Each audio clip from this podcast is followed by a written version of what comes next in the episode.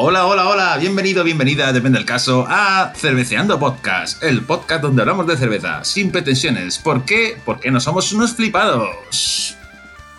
Buenos días, buenas tardes, buenas noches, buenas madrugadas y bienvenidos, como ha dicho Pipica, aquí el doctor Sasa al habla, al episodio número 8 de Cerveceando Podcast, donde os vamos a proponer una nueva batalla, como siempre, todos los días 1 y 15 de cada mes en todos vuestros dispositivos.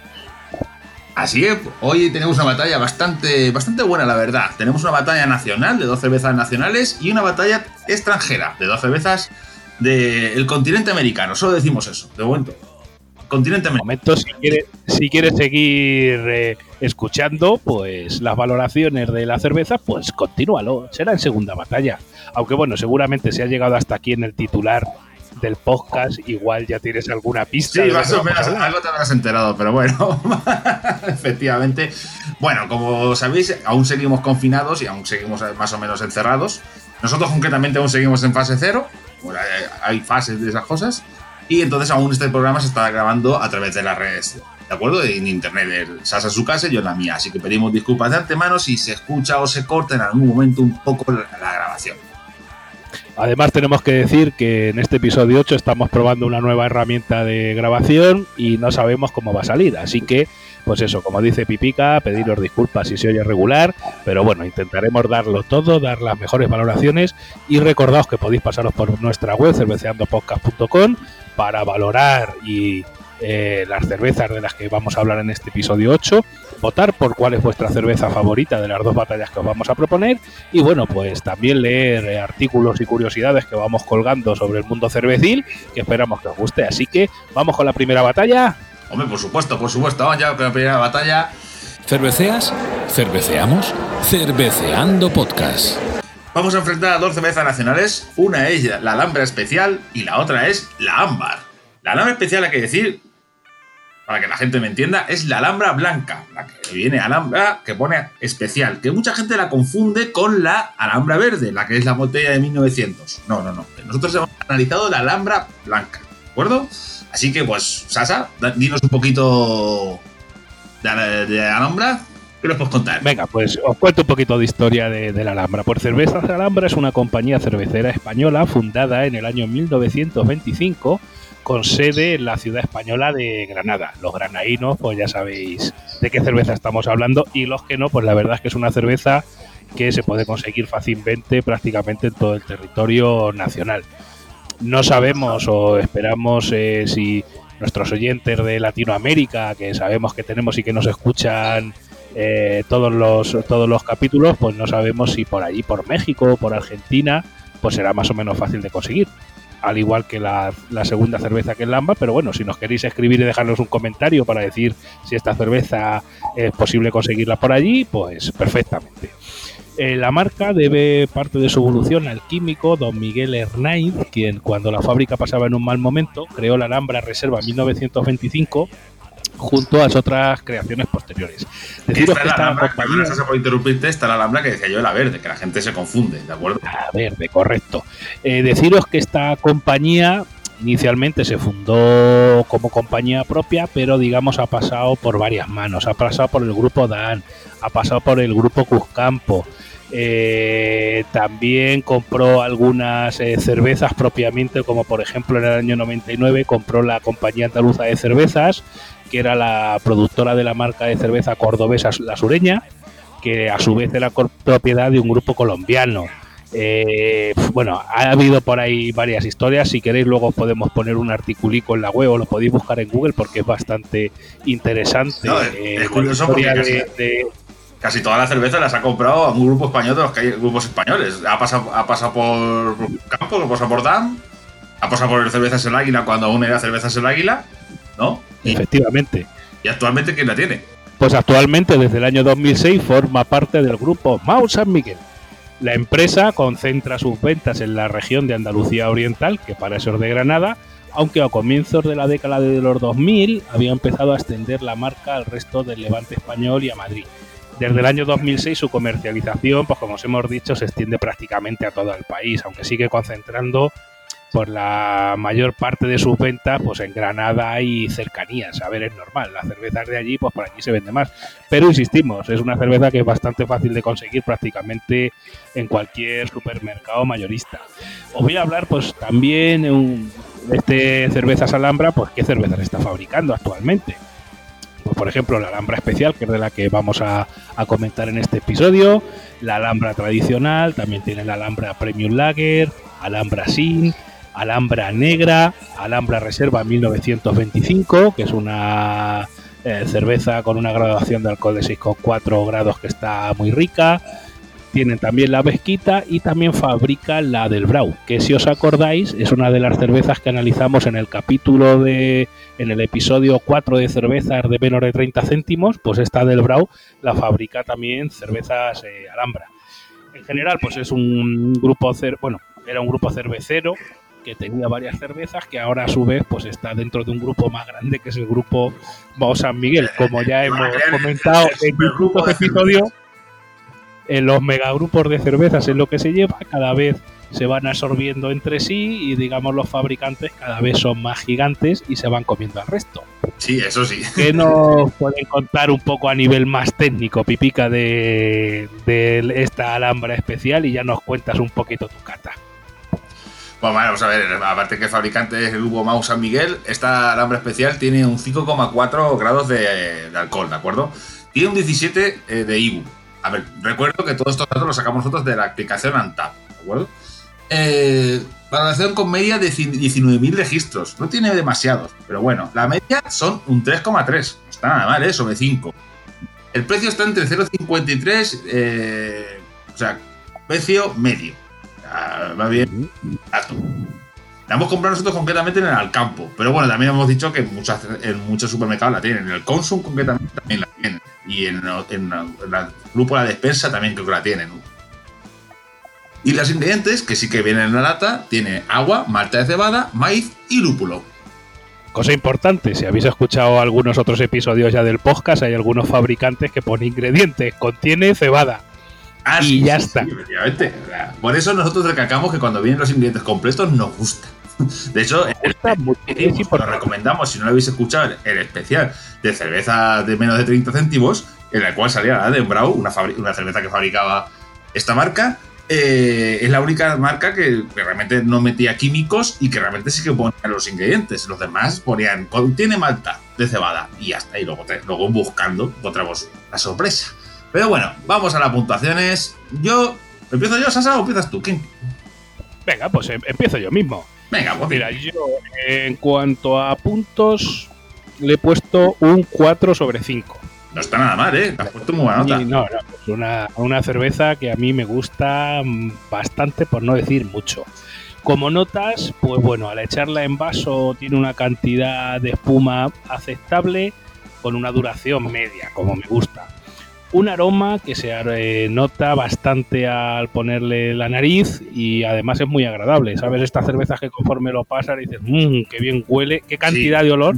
No solo la cantidad, sino la calidad. La verdad es que es un olor muy agradable. Respecto del color, es un ocre clarete.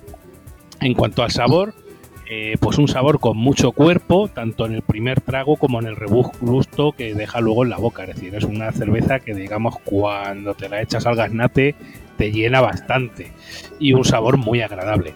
Una cerveza rubia con mucho cuerpo que te llena la boca de sabor, de una explosión de sabor que a mí me gusta muchísimo. Una cerveza que calidad-precio para mí está la Champions League. Así que pues desde aquí quiero decir un bravo por la Alhambra porque a mí me ha gustado mucho.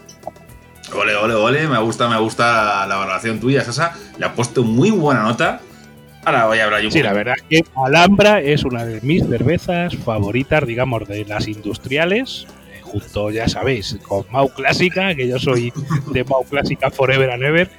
Yo diría que está en el top 5 del Sasa de las industriales, seguro. Te vas a hacer, te vas a hacer accionista de Mau San Miguel. a ver, con las que me he bebido ya me podían dar algo. Ya, te, te podían dar algo, ¿no? Bueno, vamos a hacer la. Voy a decir mi valoración. A ver, yo le he puesto un poco menos nota que tú, le he puesto un 3, ¿de acuerdo? Bueno, sigue estando por encima de la media, no es mala nota, ¿de acuerdo? Hombre, a ver, lo bueno aquí, Pipita, y perdona que te interrumpa, y sobre todo para los oyentes, que a veces coincidimos y otras veces no. De hecho, tanto cuando coincidimos como cuando no, para eso estáis vosotros, para entrar en la página web cerveceandopodcast.com, dejarnos vuestras opiniones, oye, pues estoy de acuerdo con vosotros, o, o no, o estoy de acuerdo con uno y con otro no. Para eso estamos. Para gustos, colores y para cervezas, sabores. Ay, ay, ay, efectivamente. Pues mira, yo le he puesto un 3. Me parece una lager de aroma bastante suave. Hace buena espuma, como tú bien decías. Además deja un cerco en el vaso, que eso, cuando deja cerco en el vaso, sabes que es buen síntoma de que hace una buena espuma. Como cuando le echas una caña, una caña bien hecha. Y el color es amarillo clarito, como tú decías, uno cree que hay clarete. Sabor, os lo digo, es muy, muy, muy bueno. O sea, tiene un sabor muy bueno, cerveza. Eh, con un amargor que se nota en el paladar y que resulta especialmente agradable. La verdad es que me gusta mucho. No es nada ácida, pero nada, nada. Ni sabe a flores, ni nada por el estilo. Es una cerveza, mayúsculas, una cerveza. O sea, una Pilsen buena. Una Pilsen muy buena que te puedes echar al cuerpo, por así decirlo. Es una cerveza con cuerpo, mejor dicho, una lager, para que no me maten los flipados, que es con cuerpo. sí, aquí ya empieza a haber haters. Efectivamente. Eh, es lo que esperas de una cerveza rubia, la verdad. O sea, yo cuando vas a tomar una cerveza rubia, es lo que esperas de una cerveza que te esté buena. Es una cerveza, para mí, altamente recomendable. Es un pelín más cara que las otras cervezas, eso sí que es verdad. Que suele estar mm, suele rondar los precios. Está como más bajo que la Mao 5 estrellas de precio, por así, o que la Heineken, pero más cara que, por ejemplo, como por ejemplo puede ser Amstel o Amsterdam, cosas así, más o menos. Para que me entendáis. ¿De acuerdo? Pero es que si te gusta disfrutar la cerveza, la verdad, esta es tu cerveza esta cerveza la disfrutas en cada trago. Y que da pena que cuando, cuando la termines, de verdad. Es como los petit suisse. Yo siempre al final me acabo chuflando dos. como mínimo. claro, a ver, siempre que tengas, al menos caen dos. Ya que, ya que estás puesto, ¿no? Ya que te queda el sabor en la boca y decir, ya se ha acabado. Cago en la leche. Venga, si tengo otra en el frigo, pues ya que estoy me la aprieto. Yo he de decir que esta cerveza, cuando la encuentro de oferta, eh, no suele haber muchas veces esta de oferta, pero cuando la encuentro oferta, siempre suelo comprar. Siempre, siempre, siempre. Si la encuentro que de 50 y tantos céntimos está a 41 o 42 céntimos, en plan de que le han bajado una barbaridad, siempre suelo comprar. O sea, yo la recomiendo mucho. Desde aquí yo también. Es una cerveza que en líneas generales, pues eso, quitado el precio que puede ser un pelín más elevado que cervezas eh, similares, eh, la verdad es que merece la pena. Y si la ponen de oferta, es una de las que hay que cargar sin duda alguna. Y bueno, ¿con qué cerveza la vamos a enfrentar, maestro Pipa? Una cerveza que tampoco, tampoco es mala. O sea, es que esta batalla va, a ser, eh, va a ser dura porque. No anda coja ya tampoco. ¿Qué? Que no anda coja. No, no, no, no, no, anda coja, efectivamente. Eh, vamos a enfrentarla con las cervezas ámbar. Está mal. ¿Qué nos puedes contar de cervezas ámbar, de fabricante? Bueno, pues el fabricante, vamos, para empezar es un fabricante, uno de los pocos fabricantes que quedan en España independientes, que no pertenecen a un macrogrupo. Eso para empezar. La Zaragozana, eh, conocida comercialmente como Cervezas El Ámbar, es una empresa cervecera española con sede en Zaragoza, fundada en el 1900. No está nada mal, ¿eh? No. Tiene ya más de 100 años. Empezó como fábrica de cerveza, mate de hielo, la compañía se empezó a gestar en el año 1898 cuando un grupo de amigos influyentes de Aragón, entre los cuales se encontraba el alcalde de Zaragoza, encuentran en la fabricación de la cerveza una salida abundante de cebada, la cultiva en Aragón. En Aragón sobraba cebada a puertas y dijeron, vamos a hacer cerveza a cholón. Claro, aquí tenían dos opciones, o echársela a los gorrinos o, convertirlo en, un líquido excelente. Mira, los maños, ahí como, como enteletaron, dijeron los mañicos, yo voy a hacer aquí, aquí aquí cerveza. Actualmente la empresa comercializa una gran gama, de verdad, de 13 cervezas. La más popular es la ámbar especial, que es la que vamos a, vamos a analizar. Fue la primera cerveza nacional en elaborar una cerveza sin alcohol, por cierto. Cosa para decir de esta gente. La primera cerveza nacional sin alcohol fue la ámbar. La ámbar sí. La ámbar sí, en este caso, efectivamente. efectivamente. Una cerveza con sabor a limón, la ámbar lemon. Fíjate tú, luego, es que luego les copiaron. Una cerveza de fermentación de alta temperatura, la Ámbar 1900, que por cierto, yo como dato personal tengo la edición especial de Héroe del Silencio que salió eh, cuando se unieron en el 2007. Una cerveza de, de, fermentación alta, como he dicho ya, la 1900. Una cerveza de trigo, está muy buena también, la Ámbar César Augusta. Eh, sí, señor, esa la he yo y está muy rica. Y luego eh, una de caña de azúcar, la ámbar negra. El grupo de la zaragozana tiene una posición dominante en el mercado de cerveceras aragonés, donde copa el 50% de las ventas. Pero su cuota nacional se reduce únicamente al 2%. Es que en Aragón se vende muy bien, muy bien, muy bien, pero fuera de Aragón parece que le cuesta un poquito. Otro, otro dato curioso que vas a decir ahora, ¿no, Pipica? En el año 89, Ámbar Especial llega a Estados Unidos y se convierte así en la primera marca española que comercializa en ese país. Mira tú. Fíjate, en el año 1989, que parece ya mucho, y esta gente de cerveza en la Zaragozana, fabricantes del AMBA, fueron los pioneros en meter cerveza española en los Estados Unidos de América. Cerveceando Podcast. Así que, pues nada, como curiosidad, puedo contar que en el año 2000, en el 100 aniversario de la, compañía, ¿de acuerdo? La, la Zaragozana, la cervecera abrió su fábrica original de 1900, un museo que muestra el proceso de elaboración de cerveza. Pues, si, si vais a Zaragoza podéis verlo, ¿de acuerdo? Y en el 2009, el alcalde de Zaragoza, eh, que había, que se llama Juan Alberto Belloc, le concedió a la zaragozana el título honorífico de embajador de Zaragoza. Toma ya, una, una cervecera que tiene el título honorífico de embajador de Zaragoza. La cervecera, aragonesa alcanzó en el 2014 una producción de 66 millones de litros de cerveza y un beneficio de, 6, de 70,6 millones de euros. No está nada mal. Bueno, al final, oye, si fabricas una buena cerveza, pues al final, si eres bueno en lo tuyo, siempre puedes dar beneficios, que al final esto también es un negocio. Bueno, por cierto, también, aparte de las cervezas que he nombrado antes, por ejemplo, como la Ámbar Especial, la Ámbar Premium, la Ámbar Seed, que son cervezas que comercializa, también hay que decir que ah, comercializa también la Ámbar Green 00, la Ámbar Sport, que por cierto es eh, cuidado con ella, que tiene 7 grados de alcohol, la, Mar, la Marlen, la Ámbar 1900, la Ámbar Negra, Lemon, Manzana, César Augusta, Sputnik, Sputnik porque lleva vodka. Sí, es una cerveza aromatizada con vodka y perfumada con cítrico. La ámbar especial celíacos, la ámbar bombón, la ámbar 10, ámbar picante, ámbar green celíacos, eh, que es una ámbar 00 para celíacos. La verdad es que tienen una, una variedad bastante, bastante apañada, la verdad. La firma aragonesa ha anunciado su acuerdo de patrocinio que respaldará el equipo paralímpico, paralímpico español en los Juegos de Tokio del 2020, bueno, mejor dicho, del 2021. ya van a ser 2021, sí. Va a ser 2021, pero bueno. Pero el equipo paralímpico español va a ser cerveza Sambar. Cuando nos deje el puñetero COVID el hacer Juegos Olímpicos, pues eso, uno de los patrocinadores del equipo paralímpico español de Tokio será cerveza Sambar. Supongo que que aunque esto de los juegos creo que se aplazaban ya mínimo al 2021, yo entiendo que seguirán para adelante con, el patrocinio. Y bueno, ¿qué nos puedes contar? Bueno, venga, cuento yo.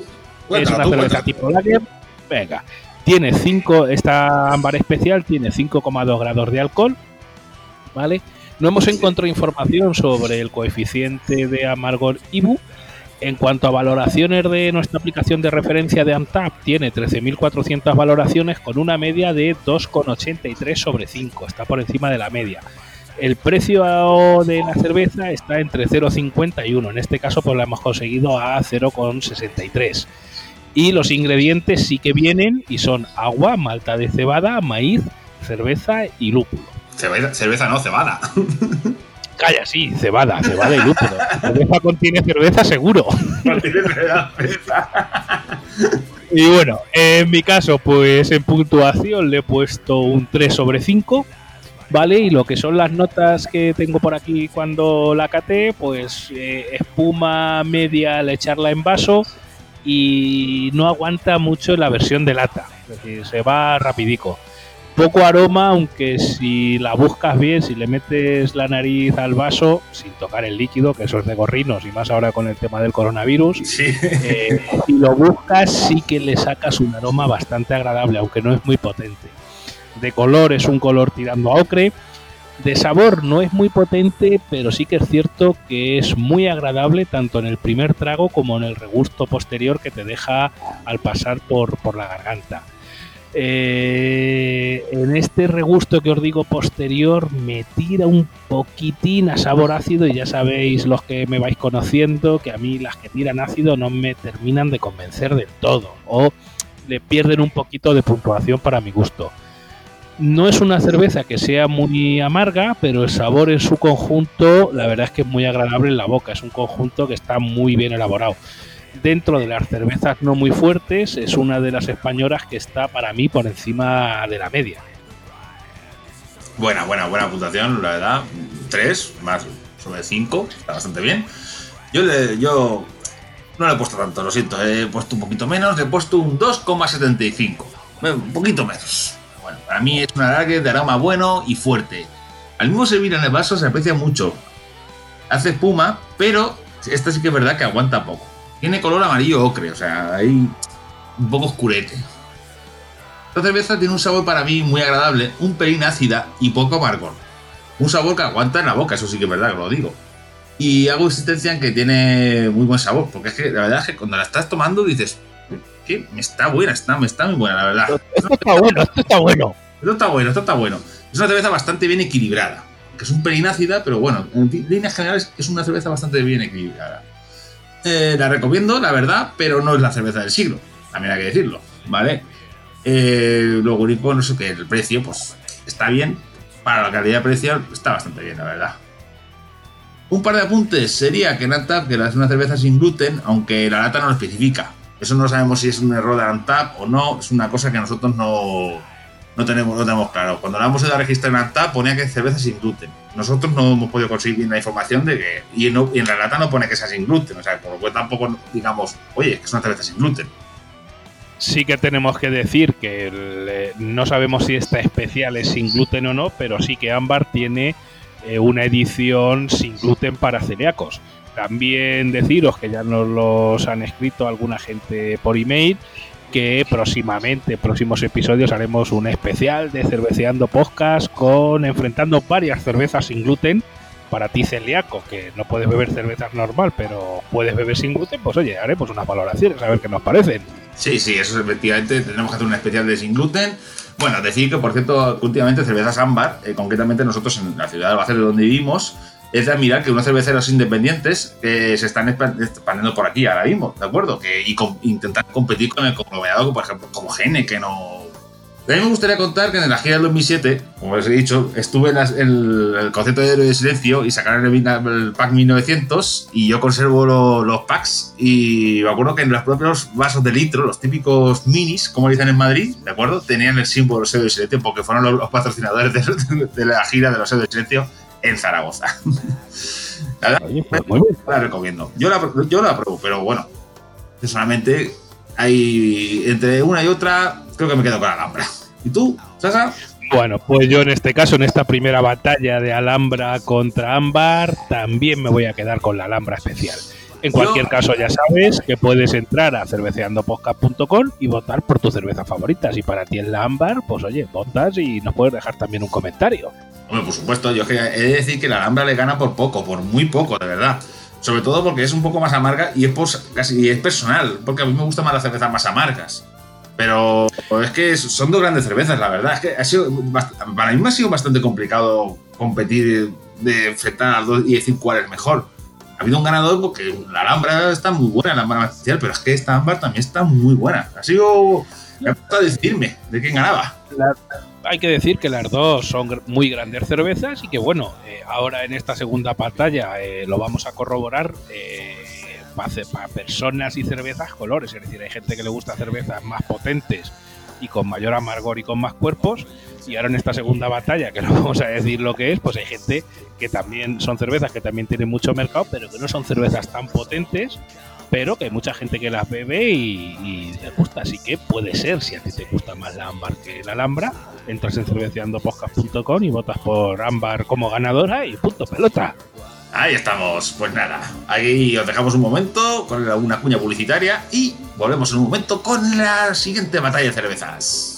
Estás escuchando Cerveceando Podcast, el podcast donde se habla de cerveza sin pretensiones. Los días 1 y 15 de cada mes en todos tus dispositivos un nuevo episodio del podcast. Vota en las batallas y valora tus cervezas favoritas en la web cerveceandopodcast.com.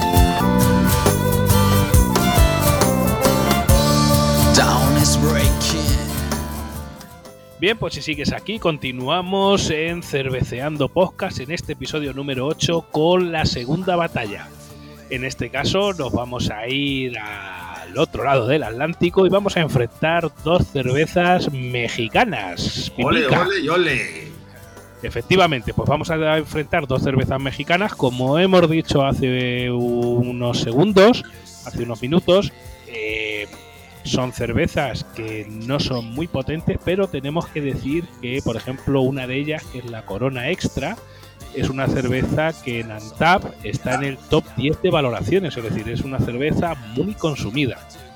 De hecho, tenemos un artículo en la web cerveceandopodcast.com que, pues analizando los datos de nuestra aplicación de referencia de cervezas de Antap, pues hemos hecho un top 10 de cervezas más bebidas a nivel mundial y Corona Extra es una de ellas.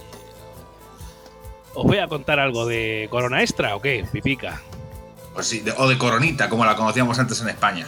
O Coronita, efectivamente. Pues venga, Corona es una marca de cerveza mexicana muy popular en todo el mundo, elaborada por el grupo Modelo, que a su vez forma parte de la multinacional belga AB InBev.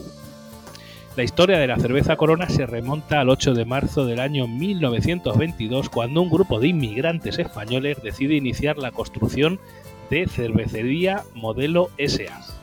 En 1926 la primera marca producida en las instalaciones de, nuestra- de la nueva cervecería fue Cerveza Modelo. Un mes después nacería la cerveza Corona. Eh, pues eso, eh, de inicio esta cerveza Corona o Coronita como conocíamos antes, pues proviene de inmigrantes españoles que fueron de España a México y dijeron, ¿qué podemos hacer aquí? Pues montamos una fábrica de cerveza. Se dice que el logotipo distintivo de la cerveza Corona y del cual también habría tomado su nombre estaría inspirado en la corona que adorna la catedral de Nuestra Señora de Guadalupe en la ciudad de Puerto Vallarta. Pero la torre recién habría sido erigida en el año 1952 y el logotipo fue incorporado en el año 1963. Tendríamos que mirar por internet a ver si esto es verdad o no. Pero bueno, si lo dicen las Bueno, malas lenguas, cuando dice suena, la lleva. En el año 1940, Cerveza Corona decide innovar y se convierte en la primera cerveza en imprimir su nombre directamente en la botella, no en etiquetas de papel como tradicionalmente se hacía en el mercado. Es decir, en la propia botella, en el vidrio, fue la primera cerveza que imprimió su nombre. Ojo, año 1940. Eh, Ya lo, lo- ya lo hacía la Coca-Cola y ahora actualmente lo hace Heineken. Pero míralo, Exacto. los 40 le En, los 40 ya lucía cerveza Corona. Entre los años 70 y 80, la marca realizó eh, su expansión a mercados internacionales, eh, comenzando por Estados Unidos, claro, lo tenía al lado de México, apuntando a las regiones con mayor índice de inmigrantes mexicanos, como son pues, Arizona, California, Nuevo México y Texas. En España, esta cerveza fue conocida no como cerveza Corona, sino como cerveza Conorita. ¿Por qué le cambiaron, le tuvieron que cambiar el nombre? Aunque ahora ya lo pueden llamar eh, Corona. Ahora, ya se vuelve a llamar Corona. Pues el tema está que debido a las leyes españolas no se, puede, no se podía comercializar nada que tuviera el nombre de corona en el nombre debido a la monarquía española. Actualmente, gracias a un cambio en la legislación, eh, ya se puede llamar la cerveza corona en España igual que en el resto del mundo, pero hubo un tiempo que aquí se- seguramente os acordaréis y hay mucha gente que cuando va a pedir una cerveza de este tipo dice, oye, ponme una coronita. Porque no se puede llamar corona. Era gracioso porque yo, yo no sabía que se llamaba Corona hasta que vi películas americanas viendo gente tomándose una cerveza Corona y ver Corona, pues si es Coronita, ¿por qué? Eso no lo entiendo yo. No. Nada, que es que aquí con la monarquía no podía llamarse corona. Eh, este tipo de cervezas. Eh, se, se hace la cerveza Borbón, ya entonces ya sí que te censuran. bueno, pues no te digo nada. Claro, la cerveza Bourbon. Bourbon. bueno, como sabréis, por este tipo de cervezas la moda es tomarlas con una rodaja de limón. ¿vale? La teoría más común dice que la costumbre de beber cerveza corona con una rodajita de limón en su boca eh, se habría originado en un bar de la Baja California llamado Cantina Hudson, cuando uno de los cantineros apostó a otro que sería capaz de generar una nueva tendencia. Otra de las teorías urbana. Sí, es una leyenda urbana máxima. Otra de, los te- de las teorías se refiere eh, a que las antiguas tapas de metal generaban residuos de óxido, de óxido sobre la botella. Así entonces la cerveza era servida con una rodaja de, de limón para limpiarla. Es decir, como la chapa se oxidaba, pues oye, le das un poquito con limón, la, higienizas ahí un poquejo y ya te la puedes beber y no comerte todo Y ya la última teoría de esto de la rodaja de limón eh, hace mención a que esta costumbre se, habría originado en las costas del norte de México, eh, donde los surfistas acostumbraban añadir limón a sus cervezas pero cuando llegó Corona le resultó más fácil añadir una rodaja que zumo dentro de la botella. Eh, más tarde los surfistas estadounidenses que viajaban a México pues habrían llevado la costumbre de regreso a casa. Es decir, en echarle zumo de limón para hacerte pues lo que aquí se llama en España una clara con limón, pues dijeron, coño, como viene la botellica y le metemos la, vale, meto el limón y a funcionar. Pues aquí tenéis un poco la, leyenda de, la rodajica de limón y un poquito de historia de la cerveza Corona, que no es coronita. Efectivamente, efectivamente. Bueno, hay que decir que la cerveza es una tipo American Lager, tiene 4,6 grados, un 19 de IBU, lo hemos encontrado. Valoraciones tiene, no lo perdáis, tiene 482.913 registros cuando lo miramos de hacer este podcast, ¿de acuerdo?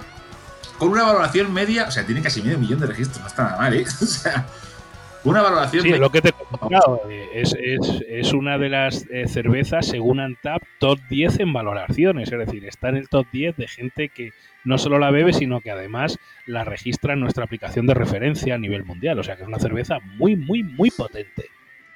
Y, y la media tiene un 3,8. La verdad es que de media tiene una puntuación muy buena, las cosas como son. El precio está entre 1 y 2 euros acuerdo? Depende 1,50, suele para ellos más o menos por ahí cuando te la encuentres en los supermercados. ¿De acuerdo? Nosotros la compramos en el Alcampo, si no recuerdo mal. Pero bueno, esta es una cerveza mundialmente conocida y esta prácticamente la tienen en casi todos los sitios, los comercios y todo, todo. Los ingredientes tienen agua, agua, malta de cebada, maíz, arroz, lúpulo y aunque se rumorea también que tendría ácido ascórbico como antioxidante y el girato de, de perdón, como estabilizante. Pero esto es una leyenda urbana, hay que decirlo, ¿eh? O sea, los ingredientes oficiales son agua, malta de cebada, maíz y o arroz y lúpulo. Pero bueno, hay una leyenda urbana que dice que tienen estas dos cositas. Bueno, no sé. leyendas urbanas. Así que, pues nada, vamos con las valoraciones. Sasa, ¿qué puntuación le has puesto tú? Cervecea, cerveceando, cerveceando podcast. Pues mira, yo le he dado una puntuación de 1,50 sobre 5. Uf. En esta cerveza en concreto me quiero acordar de mi amiga Sabri, que siempre estamos en discusión porque yo digo que esta cerveza Corona no es cerveza ni en nada, porque no sabe a nada. Pero eh, el otro día le pasé el artículo de Cerveceando Podcast diciendo que, está en el top 10 de valoraciones. Y a ver, eh, como decimos siempre en el podcast, eh, hay cervezas de muchos tipos. No todo el mundo le gusta las cervezas potentes, o las cervezas de trigo, o las cervezas tostadas, o las IPAs. Y hay cervezas para todo. Y bueno, pues me quiero acordar, me he acordado cuando hemos preparado este podcast de mi amiga Sauri y esas discusiones de esto no es cerveza ni es nada, pero bueno, pues se ve que hay mucha gente que sí que opina que esto es cerveza y además le está buena. En mi caso, pues vamos a hacer la cata, ya os digo, un 1,50 sobre 5, le he puesto una puntuación bastante baja. Eh, aroma, entre olor a cerveza y a la acidez que tira el olor, ya te va avisando de lo que te vas a beber. Eh, de espuma cuando la echas en vaso, yo es que no la he probado con. La hemos probado con limón y sin limón. Eh, cuando la echas en vaso, la espuma no está mal, pero la verdad es que dura muy poco. De color, pues amarillo claro. El chisporroteo medio, que no cuaja, es decir, de burbujicas, eh, no está mal, pero no terminan de formar otra vez la espuma. En cuanto al sabor, aunque el aroma te indica ácido, de primer trago tengo que decir que te da un amargor leve eh, que luego coge una forma en el regusto que deja en la boca, es decir, parece que no es amarga, pero luego en el regusto se convierte un poquito en más amarga. Un ligero toque ácido, pero no demasiado. La verdad es que engaña, porque en el aroma sí que parece ácido, pero luego no, es una cerveza que no es tan ácida como huele.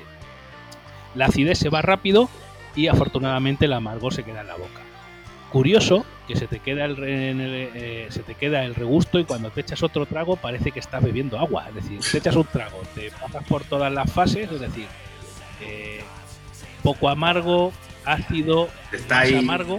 Ay, Y cuando te echas el siguiente parece que estás bebiendo agua, cosa que es muy peligrosa. se te acostumbran pronto las papilas gustativas. Claro, cosa que, cosa que es muy peligrosa porque, claro, si parece que estás bebiendo agua, no obstante, eh, es una cerveza que tiene eh, 4,5 grados y ojo con esto. En torno al minuto y medio no queda rastro de la espuma en el vaso y no deja ni cerco ni deja nada. La espuma al minuto y medio más o menos de echarla en vaso se fue.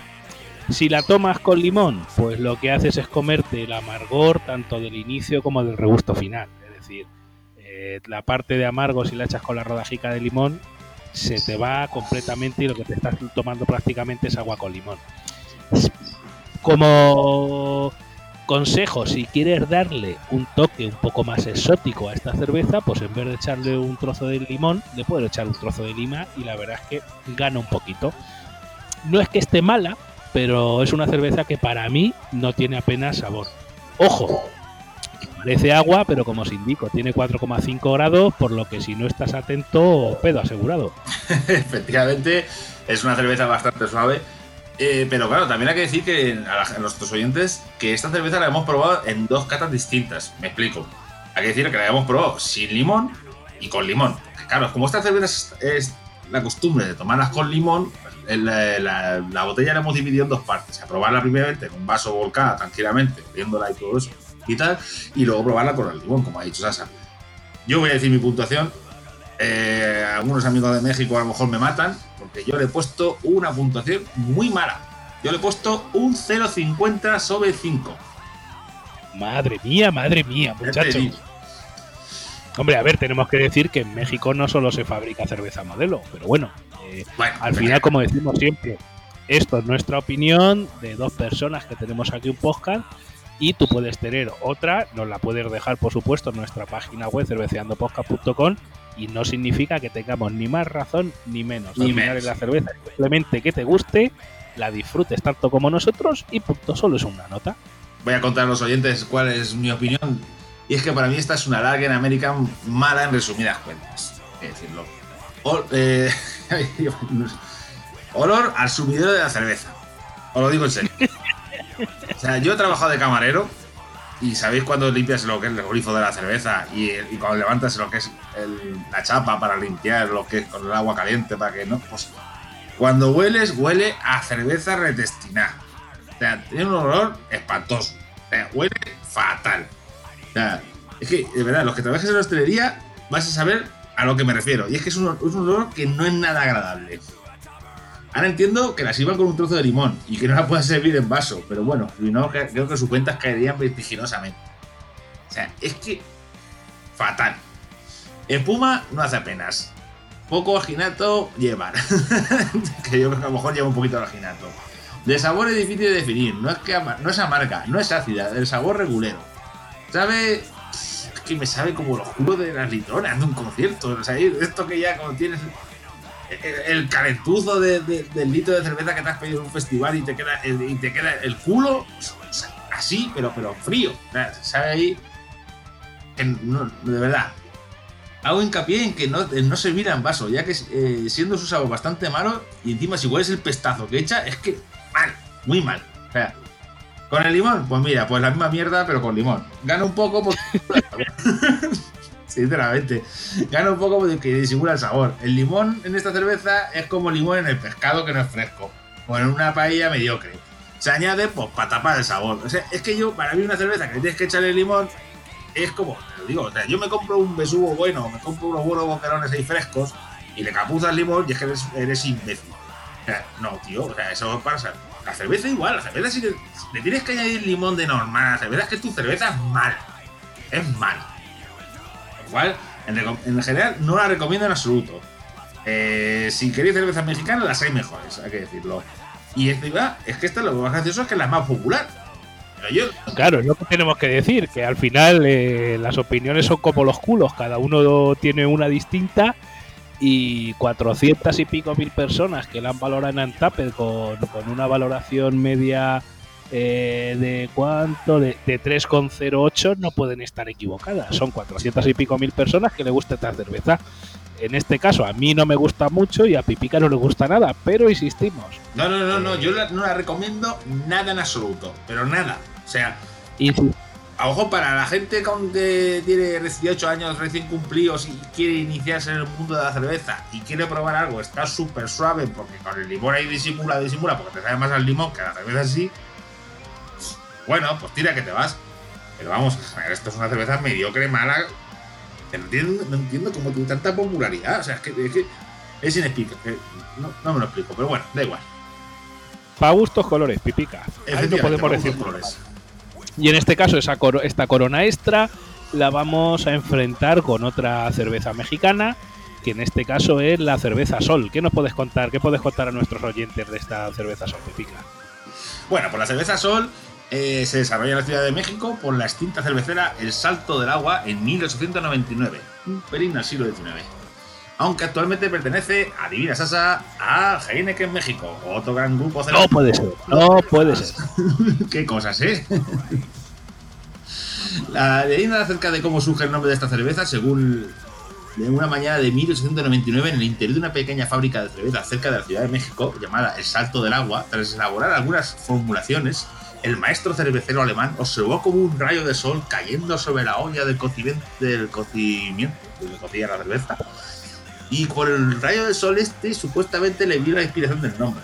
Bueno, cosas, leyendas urbanas que hemos encontrado por internet. ¿Perdón? Que lo mismo es que el, el cervecero alemán iba fino. Está Y dijo, uh, O- un o rayo lo- de sol, o- ¿cómo le pongo? O los gases del alambique, que lo mismo hizo. Hostia. Pero fíjate, Pipica, es curioso que la, la cerveza Corona eh, la iniciaron inmigrantes españoles y esta cerveza Sol, el, el- el inicio fue un alemán, Sí. europeos, eh, expandiendo la cerveza por todo el Sí, mundo. efectivamente, los europeos, claro, la cerveza es europea, al fin y al cabo. En el Es- 19... expandimos, la, expandimos la viruela y luego cerveza por todos sí, ese tiempo lo- los europeos, expandir la viruela y la cerveza. Pero mejor la cerveza que la viruela, pero bueno. Sí, sin duda, sin duda. Y más en estas que está cayendo, que estamos todos confinados por un maldito virus que no sabemos quién ha sido. Cuéntanos más. Bueno, pues aquí en 1912 la cervecería Moctezuma adquiere el salto del agua, con ello nombre de la cerveza, y para 1924 el Sol, con su diseño original, la llaman cervezas del Sol, ¿de acuerdo? Y comienza su expansión por la zona central del país y después una serie de fusiones empresariales. El 11 de enero del 2010 la cervecería, eh, que el nombre, son nombres de estos de aztecas, si Pues es Cua- Cuauhtémoc Moctezuma, efectivamente, gracias Sasa por decirlo, fue intercambiada por Dios que mexicano total. mexicano total, ahí la concha ¡Viva México, cabrones! la concha. Fue el 20% por el 20% de las acciones de un grupo cervecero holandés, Heineken Internacional, con lo que quiere la presencia, más presencia internacional. Pues allá, ya de hecho se va viendo, ¿de acuerdo? Esto lo hemos encontrado en Wikipedia, cosas como son. Bueno, dinos un poquito cómo es la cerveza, el, tipo que es, Sasa. Pues venga, pues es una cerveza tipo lager de las claretas. El fabricante, como bien ha dicho Pipica, es Moctezuma Brewing Co., que es eh, aquí en España es distribuida por Heineken, ya que pertenece al grupo Heineken. Es una cerveza con 4,5 grados de alcohol. El índice de amargor IBU no lo hemos encontrado. Y eh, las valoraciones tiene en Antape, que ya sabéis es nuestra aplicación de referencia de registro de cerveza, tiene a la grabación de este podcast más de 181.000 registros con una media de 2,89. El precio al que le hemos comprado nosotros aquí en Albacete está en 11 en 1,13, es decir, estamos en cervezas de lo que nosotros denominamos precio medio de 1 a 2 euros. Y los ingredientes sí que vienen y indican que es agua, malta de cebada, jarabe de glucosa y extracto de lúpulo. En mi caso, yo le he puesto una puntuación de 2,25 sobre 5. ¿Vale? Y las notas que tengo, pues bueno, poco aroma, pero al echarla en vaso, pero lo poco que tiene de aroma, la verdad es que huele bastante bien. De espuma inicial en vaso no anda nada mal, aunque como todas estas American Lager duran bastante poco la espuma. De chisporroteo burbujil intermedio. ya ahora sabéis por- ahora acercarte Sí. las, las cervezas al oído. Sí, sí, no solo las veo, sino que además las escucho a ver qué me dicen. Y la verdad es que tiene un chisporroteo burbujil intermedio. No es muy fuerte, pero la verdad es que está bien. Lo, ¿Por qué me fijo en estas cosas? Porque claro, si tienes más chisporroteo, lo que hace es que esa espuma que has echado te puede aguantar un poco más. Y en este caso, como tiene un chisporroteo intermedio, esto hace que no desaparezca totalmente la espuma mientras la bebes. Esta espuma deja un poquito de cerco en el vaso, lo cual indica, bueno, indica que, eh, o por lo menos a mí me gusta, que indica que es una buena cerveza para mi gusto. No, la, cerveza, hay que decir que la, dejar el, cerco de espuma es bueno, es buena señal. Siempre bueno, ¿no? Exacto. Para nosotros es buena señal. De primer trago es una mezcla entre un sabor ácido muy leve y un amargor leve. Lo bueno es que luego en la boca la acidez se va y se te queda el amargor. Y además aguanta, así que por mi parte es un poco lo que busco en las cervezas que a mí me gustan, ¿no? Pues una cerveza que, que tenga amargor. El jarabe de glucosa no lo encuentro en el paladar y supongo que será para la carbonatación y que haga un poquito más de espuma. Ya sabéis que a veces se utilizan ciertos químicos, pues hay ciertos químicos que te ayudan a corregir el color o el sabor o incluso la espuma y, el gas de las cervezas. Otra vez nos encontramos con una cerveza muy ligera, aunque de amargor, para mi gusto, bastante superior a la corona. En esta sí que notas que estás tomando una cerveza, no como para mi gusto en la corona, que parece que estás una vez que le has pegado el primer trago, el segundo parece que estás tomando agua. Igual que la corona, pues no mejora con el limón, le da más sabor a limón y punto pelota. Como os he dicho con la corona, si queréis algo un poquito más exótico, en vez de una rodajica de limón, le echáis una rodajica de lima y luego nos contéis en nuestras redes a ver qué os ha parecido este consejo que os damos desde Cerveceando Podcast totalmente gratuito. ¿Y tú, Pipica, qué valoración has hecho? Bueno, pues yo le he puesto un 2. No es una nota especialmente grandiosa, ¿de acuerdo? Tampoco le he puesto la nota del siglo, pero claro, comparado con 0.50 que le he puesto a la otra, o sea, no claro, le gana, le gana por goleada, ¿de acuerdo? Eh, es un 2 sobre 5, decirlo. Una, personalmente es una cerveza extremadamente suave. Es una es clara, tipo lager. Eh, eh, aroma es que apenas no es apreciable, la verdad. Y espuma tampoco hace mucha. Y me noto un pelín ácida. Un, un pelín ácida la, tomo yo. Esta cerveza puede estar bien para acompañar unas chimichangas o unas fajitas, hacerte una foto para tu Instagram con el hashtag Día Mexicano. Pero no para disfrutar con su gran sabor. Su sabor no es malo, hay que decirlo. Malo no es. Pero no sobresale en nada, salvo que es un pelín ácida. Ideal para la gente que, le gusta, que no le gustan las cervezas amargas. Si idea de tomar cervezas suaves, esta está. Esta a lo mejor esta te va a gustar.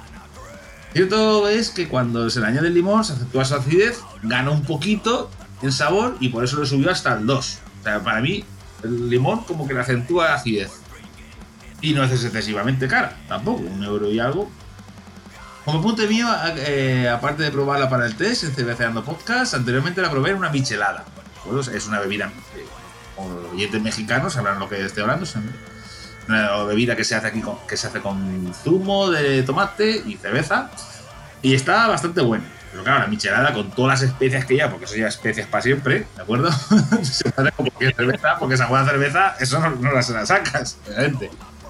Así que en resumidas cuentas, de decir que entre las dos cervezas mexicanas, aunque la Corona Extra tenga mucha más fama, yo personalmente recomiendo mucho más la cerveza Sol.